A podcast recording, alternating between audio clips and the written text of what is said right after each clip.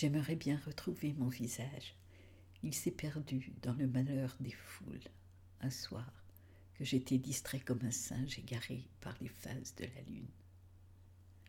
Un soir que je détroussais la momie d'une amoureuse, il y a cinq mille ans, un soir que j'étais infidèle et vil, et que je prétendais tuer le temps. Qui me rendra seulement mon visage et me dira que je suis pardonné? Je ne connaîtrai jamais qui se venge en me privant de ce qu'il m'a donné.